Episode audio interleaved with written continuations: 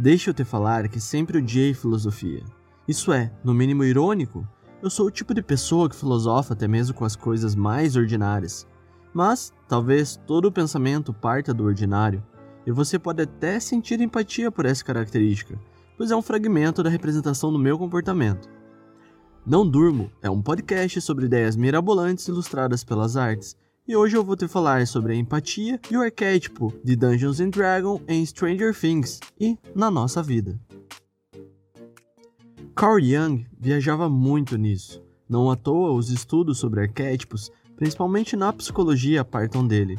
Na verdade, a construção de todo personagem acaba assumindo valores de um arquétipo, pois carregam, em algum ponto, padrões reconhecidos pela consciência coletiva, ou seja, nos dá pistas sobre o papel da personagem como uma heroína ou vilã. É, o buraco é um pouco mais embaixo, mas vamos tentar. Sendo cru, sabe quando você está assistindo um filme ou lendo um livro e sente aquela empatia, uma identificação com a personagem? Isso são valores que fazem parte da nossa cultura e são ativados na nossa mente e cria essas relações padrões reconhecidos por toda a humanidade, entre características da personagem e as suas. Marcel Proust dizia que todo leitor é um leitor de si mesmo. Faz sentido agora, não é? Então, esses valores, esses alicerces da configuração humana que se desenvolveram e consolidaram durante toda a nossa existência foram estudados, mastigados e é o que conhecemos como arquétipos, como proposto por Jung. É engraçado, pois quando paramos para refletir sobre arquétipos, é possível notar que são respostas automáticas. Afinal, você não fica pensando sobre como uma característica de determinada personagem se encaixa na sua pessoa. Você apenas se identifica, sente a conexão. São atalhos que o cérebro toma, poupando tempo e energia. Você é vilã ou heroína? Maga ou guerreira? Opa! Chegamos finalmente em Hawkins, lar do oscilar de Stranger Things. O estudo desses padrões não são apenas acadêmicos. Há anos, os arquétipos são estudados em outras áreas e aplicados também para definir comportamento de público, configuração de produtos e estratégias de marca, além de outras infinidades de coisas, e também para criar histórias que, com certeza, irão te tocar. É, Stranger Things possui não apenas um, mas vários aspectos que deixam explícito como não é apenas um roteiro emocionante, mas um estudo aprofundado e com timing perfeito para surfar na onda do gap criativo da humanidade. Esse gap não se trata da falta de criatividade, mas, não querendo colocar nome em bois, é perceptível que estamos vivendo mais a nostalgia do que a inspiração. Temos o synthwave que se enraizou na cultura pop de hoje, a ponto de quase se tornar indistinguível o presente do passado em determinadas artes. The Weeknd dominou o mundo áudio e visual com Blinding Lights,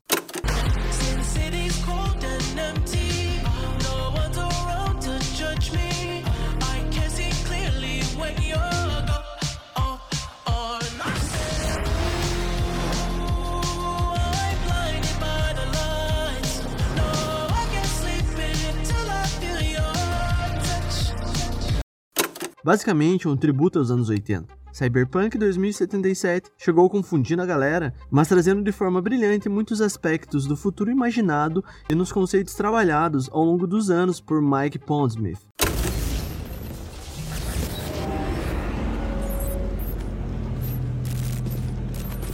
Wake the fuck up, samurai.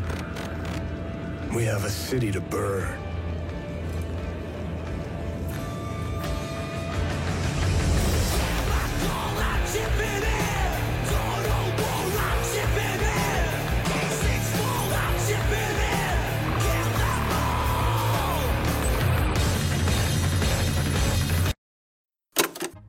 E sem falar de tantas outras referências dos anos passados.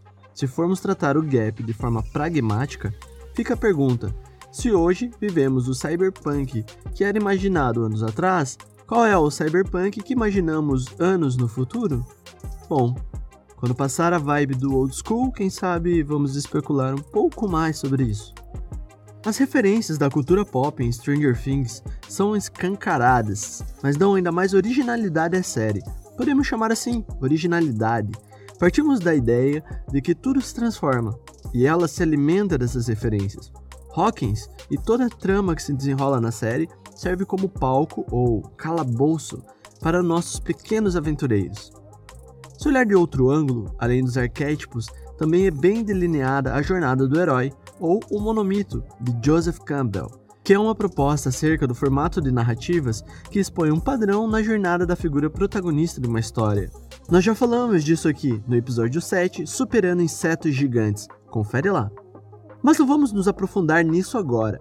Voltando ao calabouço ou Hawkins, nosso destemido, ou nem tanto, grupo de heróis vem ao longo de quatro temporadas explorando suas características e refletindo os arquétipos, principalmente quando empregados dentro do RPG, Role Playing Game, que é um estilo de jogo de fantasia e interpretação onde cada jogador assume uma personagem e toma decisões em uma aventura em grupo.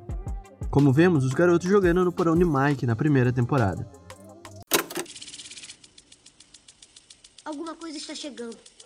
Alguma coisa faminta por sangue.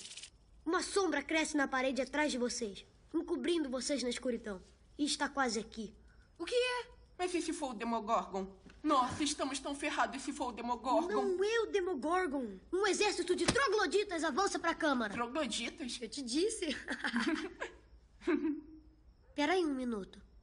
Ouviram isso? Esse, esse som? Bum. Bum. Bum! Isso não veio dos trogloditas, não. Veio de outra coisa. O Demogorgon! Tá na merda. Will, sua vez! Eu não sei! Joga uma bola de fogo! Eu vou ter que rolar um 13 ou É mais! arriscado, lança um feitiço de Para proteção. de medinho! Bola de fogo nele! Lança uma proteção. O Demogorgon está cansado desse papinho humano idiota! Ele está indo em sua direção! Bum! Bola de fogo! Mais um passo! Bum! Lança a Ele proteção. furiosamente! Bola de fogo! Proteção! E aí? Bola de fogo! Não apenas é legal ver como isso acontece na partida deles, onde cada um tem uma personagem no jogo, como também eles fazem jus aos valores delas na vida das suas personagens na série. Na quarta temporada, Will referencia Mike como o coração do grupo. Ele também é o mestre das masmorras em Dungeons Dragons, responsável pela organização da estrutura e narrativa do jogo, mas mais do que isso, ele é o elemento essencial que mantém o grupo no jogo, seguindo em frente. Na série, a referência de Will para Mike reflete bem essa característica de sua personagem em D&D, podendo ser visto como o herói de Young, ou paladino que está em busca pela justiça da proteção dos valores. Will, por sua vez, é aquele que tem as visões do mundo invertido. Uma de suas qualidades é o seu senso de responsabilidade para quem está próximo e o mundo. E também um pouco de astúcia, pois apesar de seus traumas, ele sobreviveu sozinho no mundo invertido. Sua personagem em D&D é um mago e também corresponde bem se formos caminhar pelo olhar junguiano. Lucas e Dustin são dois personagens curiosos. Apesar de Lucas ser um cavalheiro em D&D, suas atitudes ficam em cima do muro. É um tanto quanto complicado definir por completo, pelo fato de ele ser um dos personagens que mais expressa a transição da sua maturidade. Talvez ele possa ser o rebelde. Por que não? Dustin, anão em D&D, por outro lado, é engenhoso, qualidade da sua classe no jogo e também do arquétipo de criador. É possível considerar vários pontos curiosos sobre cada personagem, mas um arquétipo sempre responderá melhor e mais objetivamente para suas qualidades. Podemos também experimentar a ponte entre os valores, como a Caverna do Dragão, conhecida inclusive no mundo como Dungeons and Dragons, que nos apresenta personagens que refletem perfeitamente determinados arquétipos de Young e de RPG. Como seria colocar Will na pele de Presto, o mago? Quem sabe Max como Bob, o bárbaro? Falar sobre arquétipos e RPG é interessante, pois nos permite observar de maneira mais ampla o comportamento de narrativas, indo além no cinema, na literatura e outras mídias, assim como serve de ferramenta para tantas outras coisas. Se você chegou até aqui, siga e avalie o podcast no seu streaming favorito. Quer saber mais sobre o que foi falado? Confira os links na descrição do episódio. E se você gostou, sinta-se à vontade para compartilhar com a sua galera. Você também pode ajudar o meu trabalho explorando, compartilhando e comentando no site e nas redes sociais. Obrigado por estar aqui e até a próxima. Câmbio e desligo.